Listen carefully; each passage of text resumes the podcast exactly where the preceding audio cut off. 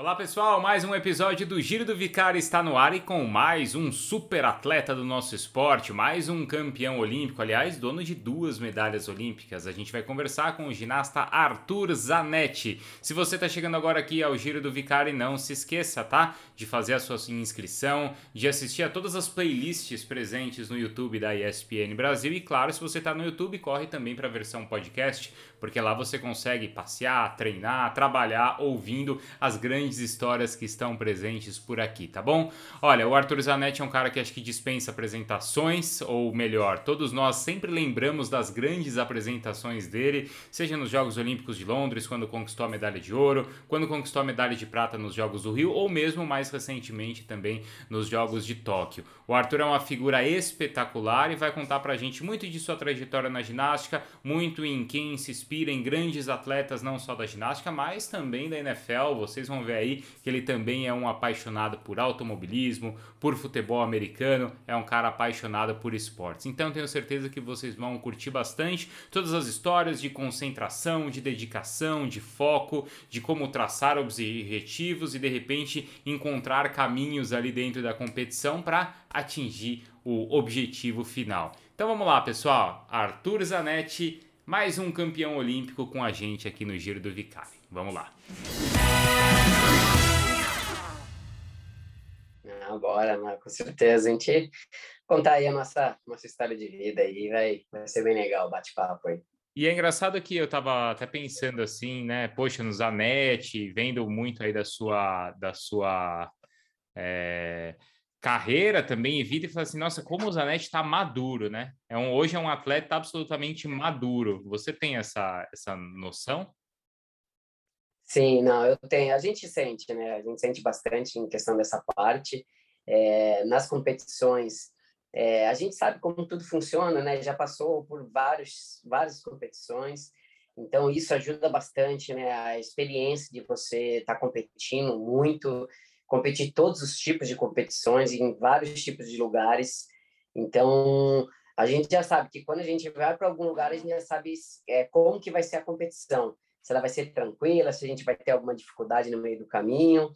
Então, é, e eu estou mais maduro nessa, nesse aspecto, né? Quando a gente vai para a competição, já sei, pô, vai chegar lá, vai ser tranquilo, o hotel, o hotel é bom, é, o ginásio é muito bom, então é, a experiência também conta bastante é, nesse, nessa parte.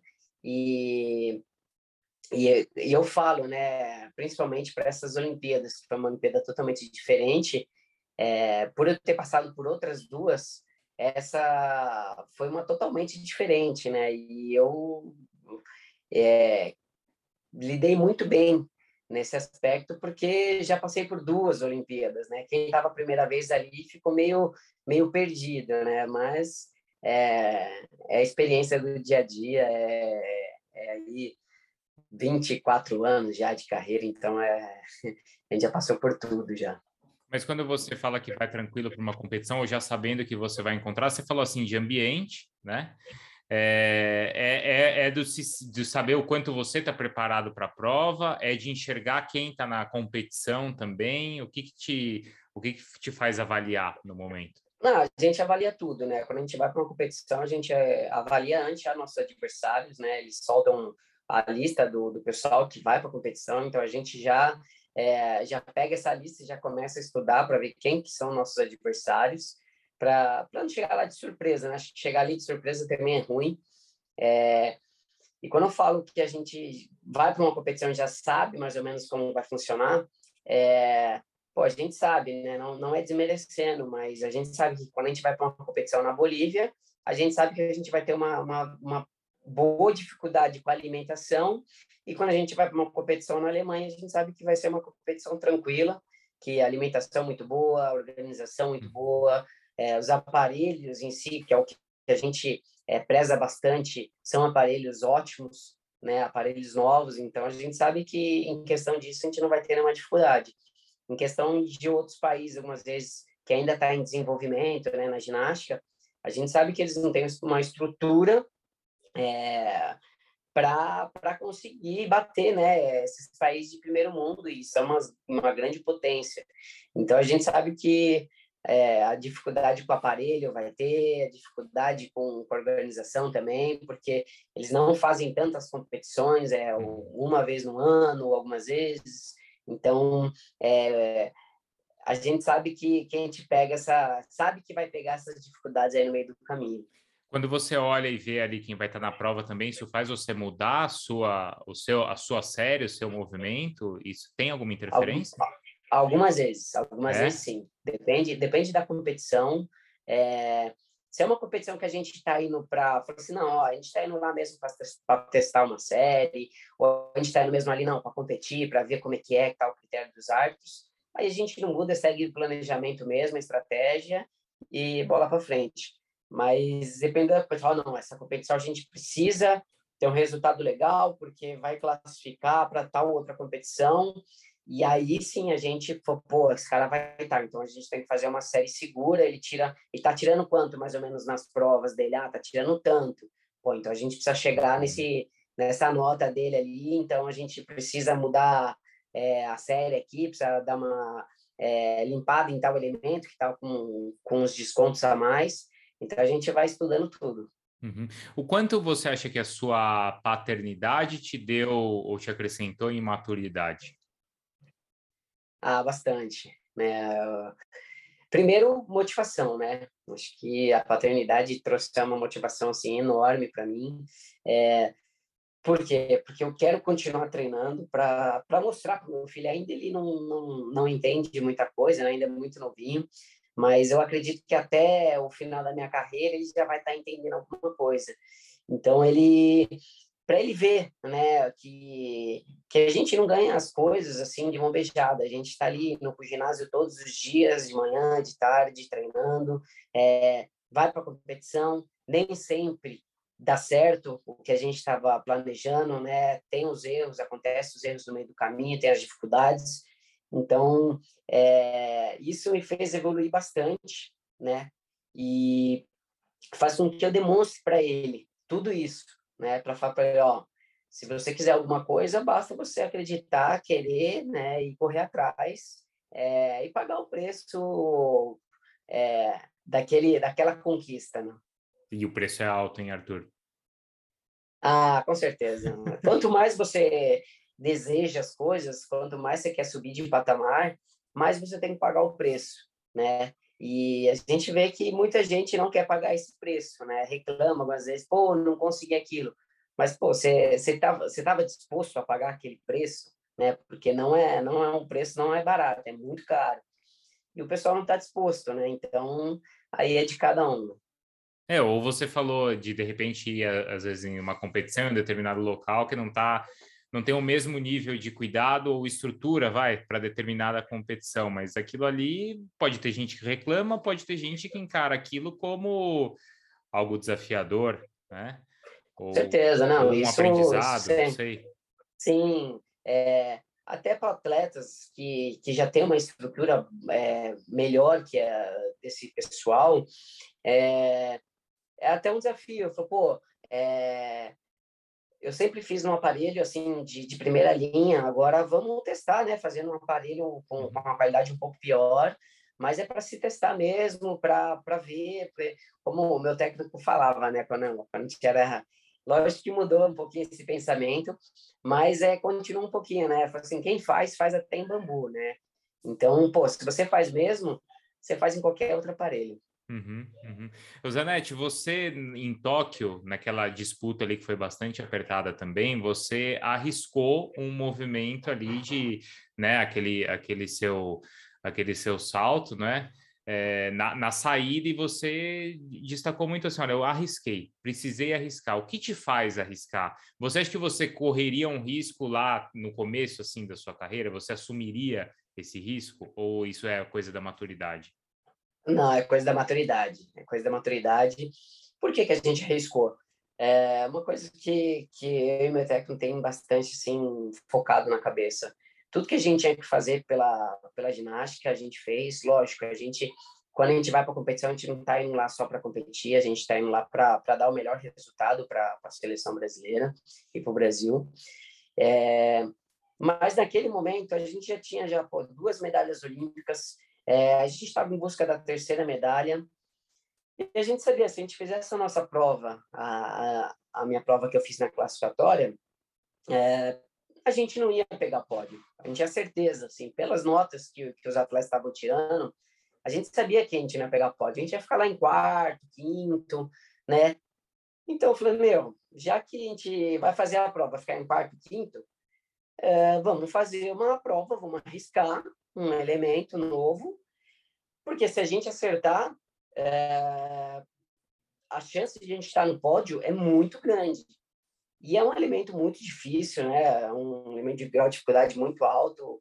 É, comecei a fazer ele não faz muito tempo, né? Faz mais ou menos quase uns sete, oito meses que eu estava treinando ele. E isso, isso é pouco, né? Uhum. Para um elemento da dificuldade que é que, que é aquela saída. E, e a gente também teve o um fator, né? A gente foi o primeiro a competir. Então a gente é por tudo ou nada, a gente não viu ninguém na competição. Se, se algumas vezes, pô, a gente fosse o último, aí um caiu, o outro também errou, não aí não, aí com certeza a estratégia ia mudar. Mas como a gente era o primeiro, a gente abria a competição, então, gente vai por tudo ou nada mesmo, porque se a gente acertar, a gente vai jogar responsabilidade nos nossos adversários, né? E se errar, é, é, é o risco que a gente estava que a gente estava correndo, né? Uhum. É, lógico, erramos, né? Mas é, eu saí satisfeito pelo fato de, de ter arriscado. Se eu não tivesse arriscado, com certeza é, eu ia sair bem chateado. Você acha que a gente precisa calcular os riscos na nossa vida aí? Nossa, na minha vida profissional, pô, eu arrisco, é o momento de de repente tentar algo diferente. Como é que tem que ser? Como é que calcula isso, hein, Zanetti? Sim, é, a gente tem que calcular, né? Tem que pesar tudo, né, uhum. na nossa vida. É, e tem horas, sim, que a gente tem que arriscar, mesmo a gente sabendo que que é uma competição importante, que é um trabalho importante, qualquer coisa, mas é, a gente precisa arriscar. E tem horas que a gente fala assim, não, pô, se eu arriscar vai ter muito prejuízo, vai ter muita perda para é, futuramente, então aí vale a pena dar uma segurada, né? Então a gente vai trabalhando, né? Conforme vai vai vai rolando aí as competições, a gente vai vai arriscando, não, vai segurando, depende de outra, diminui até um pouquinho a série, outras arrisca mais. Então é é o jogo aí do, do esporte. O Caio, se não me engano, o Caio Souza, ele fez o movimento agora no Campeonato Brasileiro? Fez agora, fez agora no Campeonato Brasileiro. Ele também estava treinando esse, esse elemento. É, ele estava até treinando antes é, do que eu tava a gente tinha tava pensando em outras saídas e a gente viu ele fazendo. Aí a gente, pô, é uma é uma das alternativas para a gente poder encaixar na nossa série. Então ele estava até treinando antes que a gente, mas é, o grau de dificuldade de uma série é um pouco maior que a dele, mas ele mandou muito bem. Eu vi agora a série do, consegui ver agora a série dele que, que a Confederação postou é, foi uma série muito boa e ele mandou muito bem na saída. A saída acho que está encaixadinha para ele. Ele pegou o jeito, então é, é, é, ele trabalhar e agora a gente trabalhar também em cima disso e pegar uma dica com ele, né? Já que ele conseguiu fazer e acertar bem, a gente tem que pegar a dica com ele também, né? Faz parte. É, é, do, é, do, é do jogo aí também. Como é que você em Tóquio e agora acompanha as meninas, né? Não só a Rebeca, mas, poxa, tem gente aí bom, desde, desde a Jade, né, que, que, ainda segue bem aí, mas as meninas mais novas agora e toda essa sensação que foi a ginástica também nesse ano. Ó, eu, eu fico feliz, eu fico feliz porque tá, tá tendo uma geração. É, teve um tempo na ginástica que teve uma quebra muito grande, né, da, das gerações. Uhum. Tinha só o adulto e tinha só o infantil. Essa parte juvenil que é, que é o meio do caminho aí, não tinha. E, e a ginástica ficou um tempo aí sem resultados, né? Ficou meio, é, meio quebrada de, de pessoal ir para competição e estar tá lá disputando. E agora no brasileiro eu consegui ver isso, que tanto no masculino como no feminino é, tem atletas novos chegando aí já é, dando trabalho para o pessoal que está na seleção. Isso é muito bom, porque a gente sabe que tem uma tá tendo uma renovação e os mais velhos, né, que estão na seleção, precisa se coçar para treinar e conseguir ainda estar tá lá no, no topo porque se der qualquer vacilo, esses atletas mais novos vai tomar nosso lugar. Uhum. Eu vi aqui uma, até numa matéria no Globo Esporte, que só ali em São Caetano, né, onde a Rebeca começou, depois dos jogos, mais de 300 crianças se inscreveram para iniciar iniciação mesmo no esporte, né? Como é que um cara que é campeão olímpico vê isso?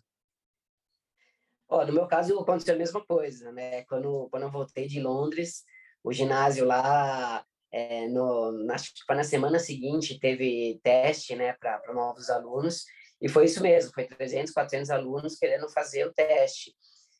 Isso é bom, é muito bom, porque para você tirar uma, uma qualidade no esporte, você precisa ter uma quantidade, né? Uhum. É, há um tempo atrás o Brasil ainda tirava leite de pedra, né? Tinha poucos atletas para você tirar uma seleção. Algumas vezes, se um se machucava, ferrou, meu, acabou praticamente, né? Não tinha outro para substituir do mesmo nível. É, e tendo essa quantidade de atletas, é, lógico, a gente sabe que dessas 300 crianças que começou, é, acho que menos da metade vão chegar no alto rendimento. Mas a gente sabe que é, elas tentaram né, iniciar o esporte, que primeiramente é, acho que toda criança tinha que fazer esporte pela questão de saúde, de educação, de integração social, mas também de, de estar tá ali e representar o nosso país. Uhum. Zanetti, é, qual que é o, o limite, assim, ou a linha que você acha que na ginástica, todo esporte a gente sabe que de alto rendimento, ele, ele exige muito, né? Da criança, do jovem, do adulto, como você é agora. Qual que é o limite assim entre ser algo saudável, mas e ao mesmo tempo não ser prejudicial para uma criança que entra no esporte?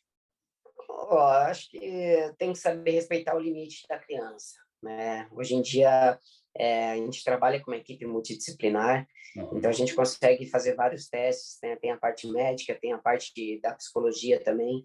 Então, algumas vezes quando você está exigindo muito da criança, é, a psicóloga consegue, né, com alguns testes, ela consegue observar, assim, ó, essa criança está puxando demais ela, ela já está começando a não querer mais fazer o esporte porque ela está sendo muito cobrada, né? Ou algumas vezes acontece uma lesão na criança e e aí tem a parte médica, assim, não, ó, essa criança teve uma lesão, né? Precisa deixá-la um pouco afastada ou precisa fazer outro tipo de treinamento com ela. É, e respeitar, né? Respeitar o limite de todos. A gente sabe que é, o ser humano, cada um é cada um. Então, não adianta o meu técnico pegar e passar o meu treino por um molequinho agora que começou a ginástica, que, ah, não, vai ser o mesmo treino do Arthur, então ele vai ser campeão olímpico. Não. Cada um é cada um, cada um tem o seu limite, cada um tem suas dificuldades. Então, é saber lidar com isso, né? Isso, a parte técnica, pelo menos em São Caetano, é, são excelentes profissionais então a gente, pelo menos nesse aspecto, está bem. É, bom, isso foi muito discutido, né? Depois desses jogos de, de Tóquio, principalmente por causa da Simone Biles. É, quando você começou, já existia essa preocupação ou isso é uma, isso é uma evolução, é algo mais recente? Não, isso é uma coisa, não posso dizer que é muito recente, mas quando eu iniciei no, no esporte, não tinha nada disso. Só tinha o técnico e só.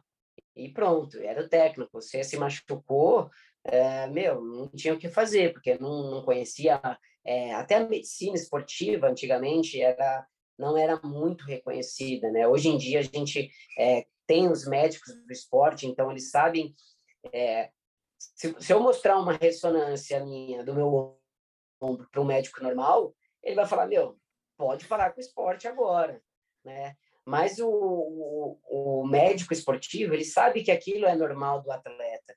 Então, você tem que ver de meios diferentes. E isso foi evoluindo conforme o tempo, né? Quando eu comecei, como eu falei, né? Era só a parte técnica. E conforme o tempo foi passando, a gente foi conseguindo dar resultados. E a gente começou a ver também que o pessoal, né? Os tops do mundo, eles utilizavam essa parte, né? De fisioterapia, de médico, é, de nutricionista, de psicólogo. E conforme o tempo foi passando, a gente foi conseguindo é, é, juntar esses profissionais dentro da nossa equipe. Uhum. E mesmo a parte psicológica, certo? Que era algo que acho que não existia, não existia essa preocupação, né, antes. Não, é, antigamente a, a parte psicológica pode dizer que foi uma é, das últimas a ser encaixada, uhum. é, porque é uma coisa no, no, esporte é bem recente, né? É, e, e, isso ajudou muito, né? Ajudou muito alguns outros atletas é, a, a, se superar mesmo, né? Algumas vezes tinha algum trauma de infância, algum trauma de competição, e a psicologia ela consegue dar essa destravada aí para o atleta conseguir pelo menos competir tranquilamente. Você conseguiu desenvolver isso sozinho? Nos primeiros anos, assim, da sua carreira? Não, não. Nos primeiros anos era o treinamento, né? O treinamento que Sim. suportava tudo. Chegava na competição, é, eu sabia que que dava para ir bem porque eu tinha treinado muito. Então aquilo já estava meio que automático na minha na minha mente.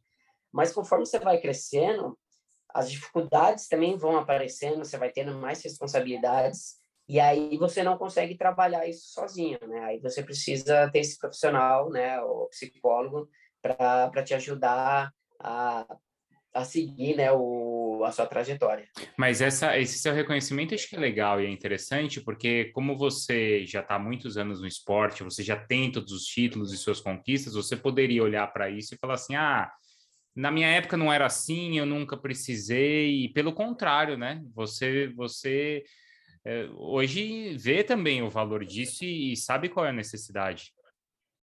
Sim, não, é de extrema importância. Hoje eu digo, né, para um atleta ele ter, ser completo, é, ele precisa ter essa equipe, uhum. né?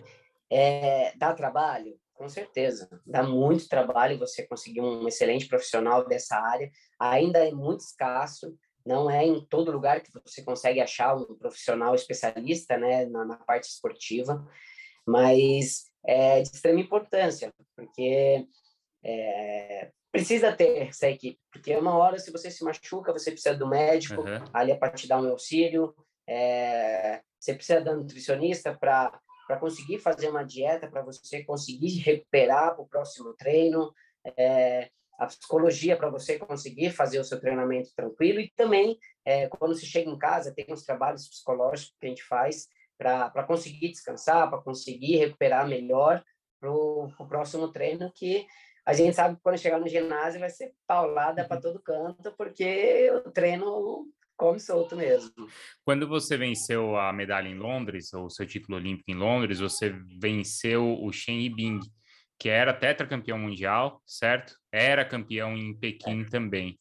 Como é que você, como é que é assim ir para uma decisão enfrentando um cara que você já conhecia, claro, de competições anteriores, né?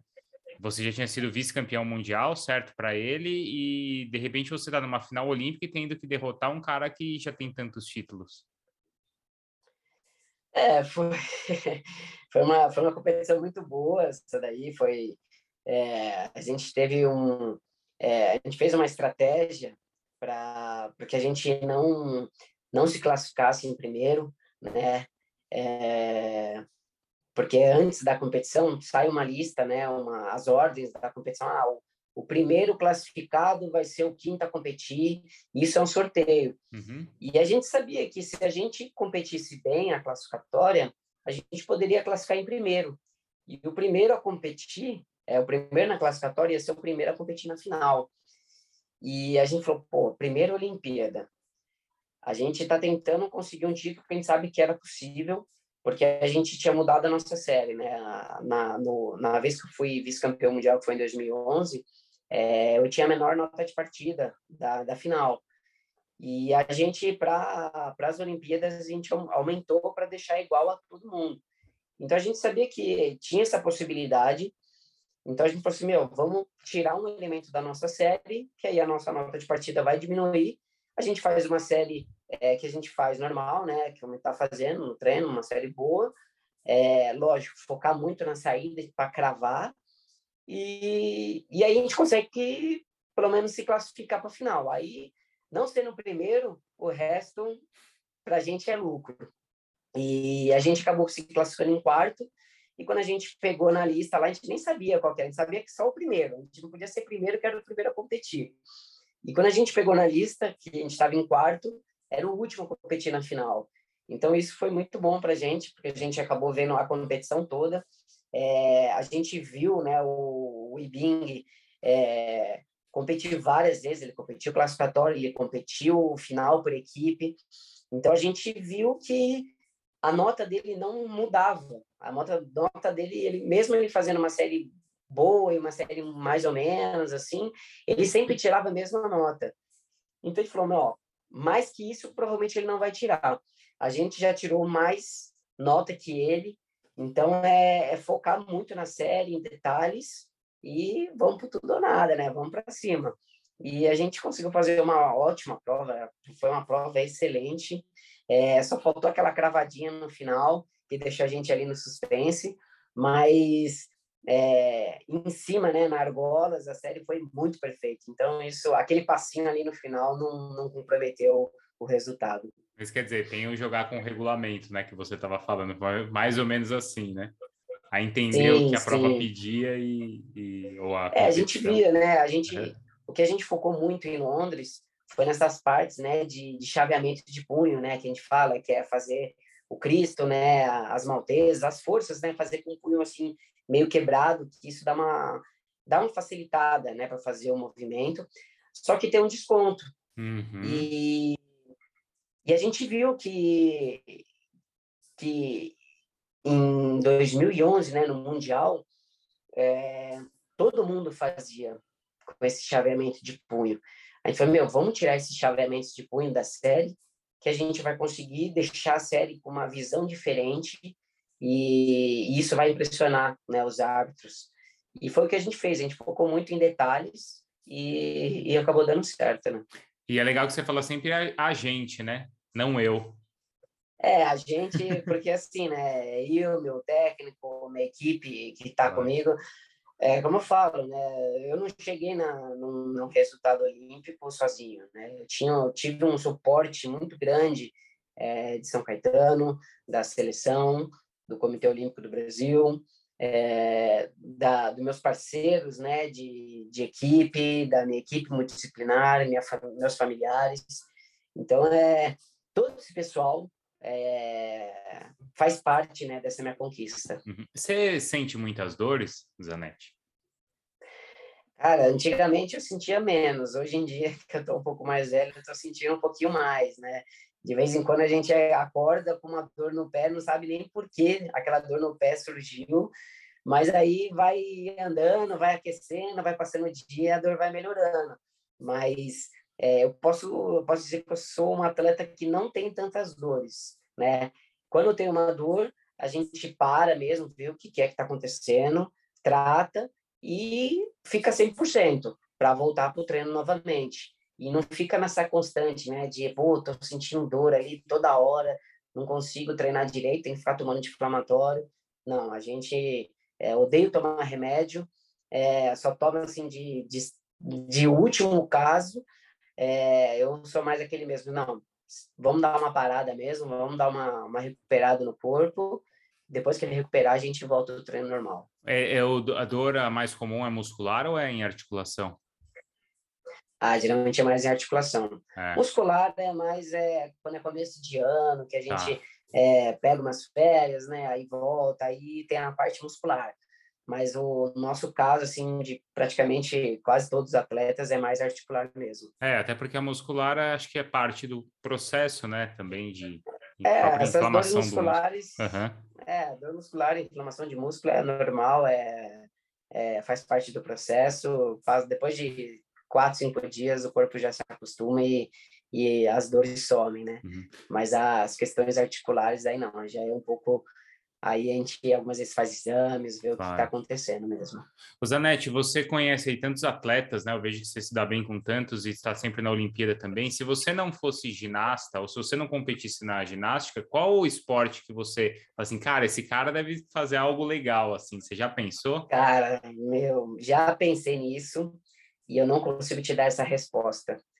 Porque assim, gosto muito de, de outros esportes, né? Gosto muito de acompanhar outros esportes, mas é, pegar e falar assim, pô, se eu não fosse ginasta, eu talvez seria jogador de tênis ou jogador de alguma outra, algum outro esporte. Eu não sei te dizer porque minha vida toda foi a ginástica, uhum. eu sempre fui focado na ginástica. É, e amo a ginástica. Então, não sei te dizer se qual outro esporte eu faria se não fosse a ginástica. Mas tem alguma coisa que você gosta mais de ver, assim? Ah, eu gosto, assim, eu gosto muito de, de ver esporte, né? Eu gosto de, de ver tênis, eu gosto de ver futebol americano, mas uma, uma paixãozinha que eu tô tendo bastante já faz de um tempo para cá é esporte de automobilismo, né? Fórmula 1 e MotoGP são os meus prediletos, assim, Fórmula 1 eu não perco por nada, né? Assisto, é, porque gosto de acompanhar mesmo, gosto muito de carro, gosto muito de moto, então é, sempre estou por dentro ali. Quando tem algum programa de televisão que fala sobre carro, estou assistindo, porque eu gosto mesmo, né? É uma, uma, é uma paixão que eu que eu vim adquirindo aí durante a minha juventude. É, meu irmão também é ele faz preparação de carros, né? Então ele Legal. entende bastante de carro e eu acabei algumas vezes quando eu tenho um tempinho livre, passo ali na oficina dele, onde ele trabalha, fico ali vendo, acompanhando. É, é, vamos dizer que é a minha segunda paixão. Legal. Bom, ó, não deixe de acompanhar então a programação da ESPN, agora o Star Plus também, porque tem muita coisa de automobilismo, tem a MotoGP também que a gente transmite, além do futebol americano, Sim. além do tênis também, os grandes slams todos. É, o futebol americano aí é uma, é uma outra coisa aí que eu é difícil ver por causa algumas vezes do, dos horários. Dos né? horários. Né? É, algumas vezes é muito tarde, algumas vezes é, a, a esposa quer ver algum outro canal. Então ela, a gente deixa ela assistir, mas quando dá, assim, sempre eu tô acompanhando, porque, pô, eu gosto bastante. A NFL, para mim, é, tá sendo incrível, assim, é, um, é uma estratégia, né? Todos os jogos, pô, é muito legal mesmo. Tem algum time que você gosta mais, ou algum jogador, algo não, específico assim, assim não, não, em geral? Um, um time, é, não tem um time, assim, é, predileto, mas é, admiração por atletas, né? É, o Kansas City, né? Pelo Patrick Mahomes, que pô, um atleta, um cara novo e fazendo assim, batendo recordes absurdos. E o Tampa Bay, né, do Tom Brady, porque o cara é, é incrível. Eu tenho mais admiração por ele pela questão de, de ele ser uma, um, um atleta mais velho, é, já com vários resultados, vários quebras de recordes, e ele ainda continua é, sendo um dos melhores da liga. Então, isso para mim é motiva bastante. Eu pego muito ele como, como exemplo. É, pô, o cara é mais velho, o pessoal fala, né? Ah, você vai ficando mais velho, você não consegue é, dar o, fazer o mesmo, né? Quando você era mais novo. Pô, o cara tá mais velho e consegue ainda fazer as quebras de recorde. Então, é, é possível, né? Então, eu fico observando bastante é, nessa parte na, do Tom Brady. É, principalmente pela longevidade dele, né? Você sabe que eu fiz uma, uma recentemente, estava em um evento com o técnico dele e com o técnico do Curry. Curry também não tem a idade dele, né? Claro, mas é um cara uhum. também muito longevo, né? E os Sim. dois, eles me falaram a mesma coisa, que eu perguntei sobre isso, né? Eles falaram assim, cara, duas coisas. O técnico dele me falou assim, cara, o Brady me pergunta tudo. Tudo, tudo, tudo ele quer saber por quê, como. Ele até brincou que ele falou assim, às vezes é o técnico que desenvolve o arremesso dele. Ele fala assim, às vezes ele faz o movimento errado só para ver se eu, treinador, estou prestando atenção no que ele está fazendo. Sabe? Como se você em uma série ali fizesse algo diferente, se você estivesse testando o seu treinador. Deixa eu ver se ele está prestando Sim. atenção mesmo no que eu estou fazendo, né? No que eu estou fazendo. Se ele viu se eu cometi algum erro mesmo, né? Exato. E os dois vou, falaram... Vou usar, assim, Usa. Vou usar essa estratégia. Vou ver, vou é. ver. Ficou bom, foi bom isso daí. Deixa eu ver se ele tá tendo atenção comigo mesmo, né? Ou se não, se ele deixou eu fazer o que eu quero aqui. E aí, outra coisa, cara, que ele falou assim: ó, independentemente de qualquer coisa, os dois são absolutamente apaixonados pelo que fazem. Então, acho que esse é o, é o segredo também aí de longevidade e que certamente está na sua, na sua história longeva aí na ginástica também. É, com certeza. Acho que a gente tem que fazer tudo né, na nossa vida. Eu falo, falo no meio do esporte, porque estou no esporte, mas é, tudo na nossa vida, né? Na vida profissional, é, jornalista, repórter, qualquer coisa, qualquer coisa, qualquer profissão. Primeiramente, você precisa amar aquilo ali, né? Que você faz, porque se você meio que fizer uma coisa por obrigação, não dá certo. Né? Não, a coisa não desenvolve, você não faz aquilo com aquela paixão e não dá certo, não adianta. Você precisa amar mesmo aquilo, você precisa gostar, porque aí as coisas fluem um pouco mais tranquilas, né? Uhum. Zanetti, obrigado, viu, pela atenção. Tomara é que você tenha aí mais muitos anos, então, aí de, de profissão também, Boa. sem as dores. Eu sei que é inevitável, mas tomara que sejam pequenas. Para a gente te ver e para o seu filho também, né? Te ver e te admirar com também. Certeza. Ah, com certeza. Eu vou focar bastante aí para as Olimpíadas de, de Paris, né? 2024. Até lá ele vai ter aí quatro anos, vai estar tá tranquilo, já vai estar tá entendendo. Então, vou se der tudo certo, levar a família, né? Porque essa daí não deu para levar, porque o Japão barrou todo mundo. Então, espero que essa pandemia acabe logo para a gente voltar tudo na nossa vida normal e eles poderem acompanhar de pertinho aí uma, umas Olimpíadas novamente. Boa, obrigado, cara. Abração aí. Valeu, obrigadão. E ó, tiver aquele aquele evento lá da, da NFL do Super Bowl, chama a gente aí, pô. Se tá bom. Tiver, Tá fechado. Não esquece da gente não, porque o negócio lá é da hora, gosto demais. Então, é, então, vai ser assim, porque pode ser para um comentário, para um comentário, certo? Ou para evento ali, claro, se permitir aí, quando a gente tiver mais pandemia, o Cielo sempre vai, o pessoal do futebol é. sempre vai também, você já está na nossa lista também. Opa, valeu, obrigadão.